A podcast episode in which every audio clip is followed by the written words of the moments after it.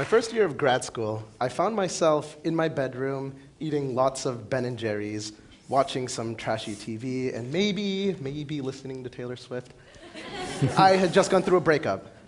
So, for the longest time, all I would do is recall the memory of this person over and over again, wishing that I could get rid of that gut wrenching, visceral blah feeling.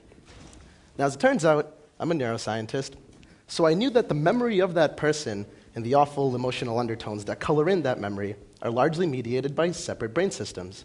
And so I thought, what if we could go into the brain and edit out that nauseating feeling, but while keeping the memory of that person intact? And then I realized maybe that's a little bit lofty for now. So, what if we could start off by going into the brain and just finding a single memory to begin with? Could we jumpstart that memory back to life? Maybe even play with the contents of that memory. All that said, there is one person in the entire world right now that I really hope is not watching this talk. so, so, there is a catch. There is a catch. These ideas probably remind you of Total Recall, Eternal Sunshine of the Spotless Mind, or of Inception, but the movie stars that we work with are the celebrities of the lab. Test mice. As neuroscientists, we work in the lab with mice trying to understand how memory works. And today, we hope to convince you that now we're actually able to activate a memory in the brain at the speed of light. To do this, there's only two simple steps to follow. First, you find and label a memory in the brain, and then you activate it with a switch. As simple as that. Are you convinced? so, turns out finding a memory in the brain isn't all that easy. Indeed. This is way more difficult than, let's say, finding a needle in a haystack. because at least, you know, the needle is still something you can physically put your fingers on, but memory is not. And also, there's way more cells in your brain than the number of straws in a, in a typical haystack. so, yeah, this task does seem to be daunting. But luckily, we got help from the brain itself. It turned out that all, all we need to do is basic to let the brain form a memory. And then the brain will tell us which cells are involved in that particular memory. So, what was going on in my brain while I was recalling the memory of an ex? If you were to just completely ignore human ethics for a second and slice up my brain right now, you would see that there was an amazing number of brain regions that were active while recalling that memory. Now, one brain region that would be robustly active in particular is called the hippocampus, which for decades has been implicated in processing the kinds of memories that we hold near and dear, which also makes it an ideal target to go into and to try to find and maybe reactivate a memory. When you zoom in into the hippocampus, of course, you will see lots of cells but we are able to find which cells are involved in a particular memory. Because whenever a cell is active, like when it's forming a memory, it will also leave a footprint that will later allow us to know these cells are recently active. So, the same way that building lights at night let you know that somebody is probably working there at any given moment, in a very real sense, there are biological sensors within a cell that are turned on only when that cell was just working. They're sort of biological windows that light up to let us know that that cell was just active. So we clipped part of this sensor and attached that to a switch to control the cells. And we packed this switch into an engineered virus and inject that into the brain of the mice. So whenever a memory is being formed, any active cells for that memory will also have this switch installed. So here's what the hippocampus looks like after forming a fear memory, for example. The sea of blue that you see here are densely packed brain cells, but the green brain cells, the green brain cells are the ones that are holding on to a specific fear memory. So you're looking at the crystallization of the fleeting formation of fear. You're actually looking at the cross section of a memory right now. Now, for the switch we've been talking about, ideally, that switch has to act really fast. It shouldn't take minutes or hours to work. It should act at the speed of the brain in milliseconds. So, what do you think, Xu? Could we use, let's say, pharmacological drugs to activate or inactivate brain cells? Nah, drugs are pretty messy. They spread everywhere. And also, it takes uh, forever to act on cells. So, it will not allow us to control a memory in real time. So, Steve, how about let's zap the brain with electricity? So, electricity is pretty fast, but we probably wouldn't be able to target it to just the specific cells that hold on to a memory, uh, and we'd probably fry the brain. Oh, that's true. so it looks like um, we, indeed we need, need to find a better way to impact the brain at the speed of light. So it just so happens that light travels at the speed of light. So maybe we could activate or inactivate memories by just using light. That's pretty fast. And because normally brain cells don't respond to pulses of light. So those that would respond to pulses of light are those that contain a light sensitive switch. Now, to do that first, we need to trick brain cells to respond to laser beams. Yep, you heard it right. We are trying to shoot lasers into the brain. And the technique that lets us do that is optogenetics. Optogenetics gave us this light switch that we can use to turn brain cells on or off. And the name of that switch is channel rhodopsin, seen here as these green dots attached to this brain cell.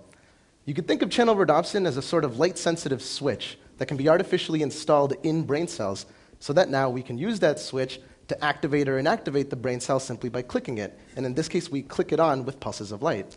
So we attach this light sensitive switch of channel rhodopsin to the sensor we've been talking about and inject this into the brain.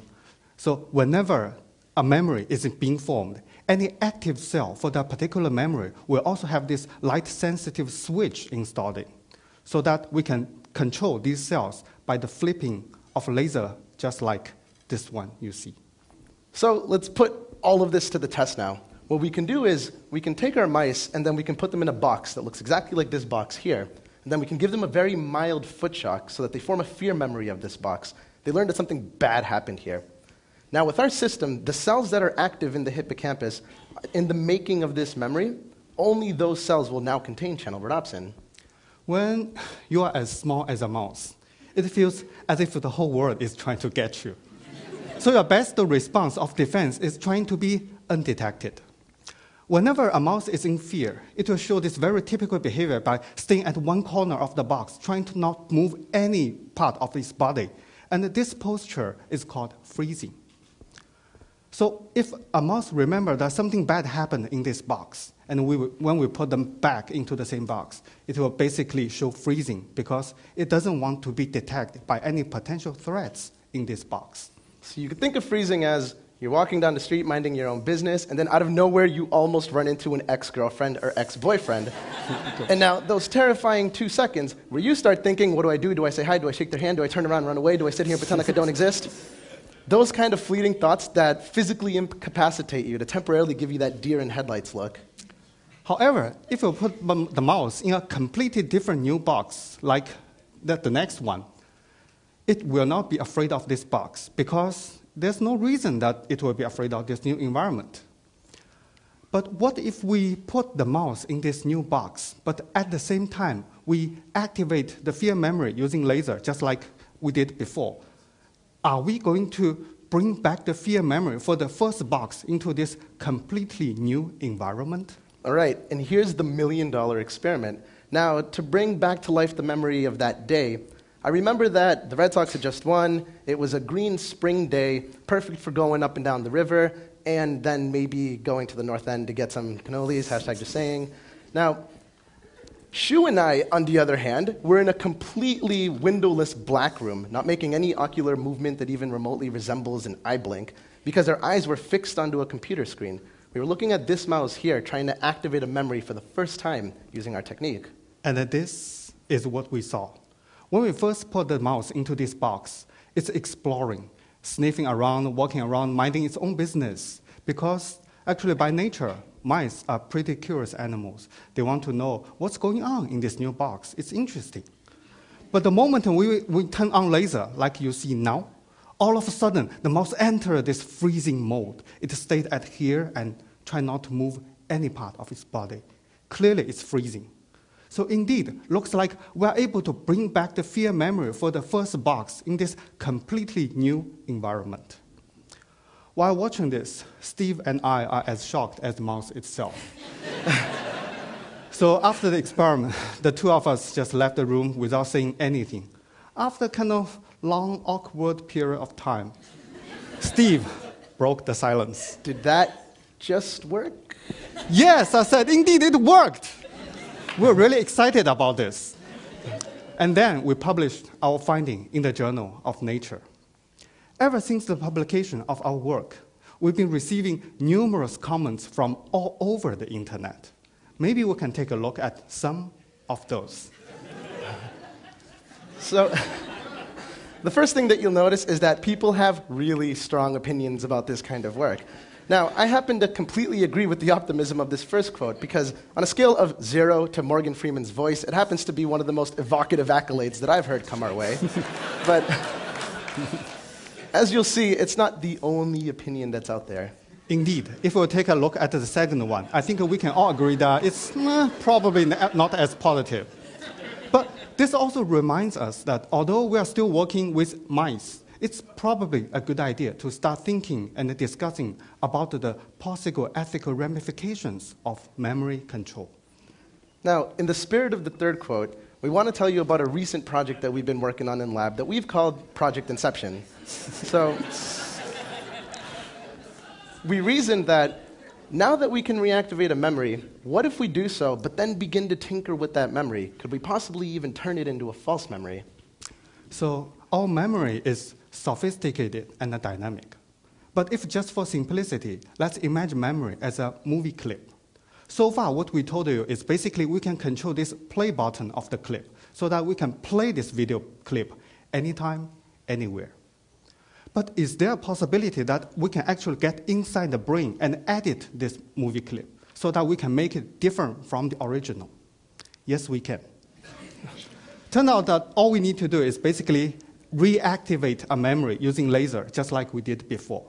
But at the same time, if we present new information and allow this new information to incorporate into this old memory, this will change the memory.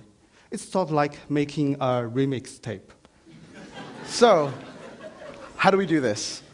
Rather than finding a fear memory in the brain, we can start by taking our animals and let's say we put them in a blue box, like this blue box here, and we find the brain cells that represent that blue box, and we trick them to respond to pulses of light, exactly like we had said before. Now, the next day, we can take our animals and place them in a red box that they've never experienced before. We can shoot light into the brain to reactivate the memory of the blue box. So, what would happen here if, while the animal's recalling the memory of the blue box, we gave it a couple of mild foot shocks? So, here we're trying to artificially make an association between the memory of the blue box and the foot shocks themselves. We're just trying to connect the two. So, to test if we had done so, we can take our animals once again and place them back in the blue box. Again, we had just reactivated the memory of the blue box while the animal got a couple of mild foot shocks, and now the animal suddenly freezes. It's as though it's recalling being mildly shocked in this environment, even though that never actually happened. So, it formed a false memory because it's falsely fearing an environment where, technically speaking, nothing bad actually happened to it. So, so far, we've been only talking about this light controlled on switch.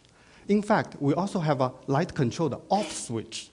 And it's very easy to imagine that by installing this light controlled off switch, we can also turn off a memory anytime, anywhere. So, everything we've been talking today is based on this philosophically charged principle of neuroscience that the mind, with its all seemingly mysterious properties, is actually made of physical stuff that we can tinker with. And for me personally, I see a world where we can reactivate any kind of memory that we'd like. I also see a world where we can erase unwanted memories. Now, I even see a world where editing memories is something of a reality because we're living in a time where it's possible to pluck questions from the tree of science fiction and to ground them in experimental reality. Nowadays, people in the lab and the people in other groups all over the world are using similar methods to activate or edit memories, whether that's old or new, positive or negative, all sorts of memories so that we can understand how memory works. For example, one group in our lab was able to find the brain cells that make up a fear memory and converted them into a pleasurable memory, just like that. That's exactly what I mean about editing these kinds of processes. Now, one dude in lab was even able to reactivate memories of female mice in male mice, which rumor has it is a pleasurable experience. Indeed. We are living in a very exciting moment where science doesn't have any arbitrary speed limits, but is only bound by our own imagination. And finally, what do we make of all this? How do we push this technology forward? These are the questions that should not remain just inside of the lab. And so, one goal of today's talk was to bring everybody up to speed with the kind of stuff that's possible in modern neuroscience. But now, just as importantly, to actively engage everybody in this conversation. So, let's think together as a team about what this all means and where we can and should go from here. Because Xu and I think we all have some really big decisions ahead of us. Thank, Thank you. you.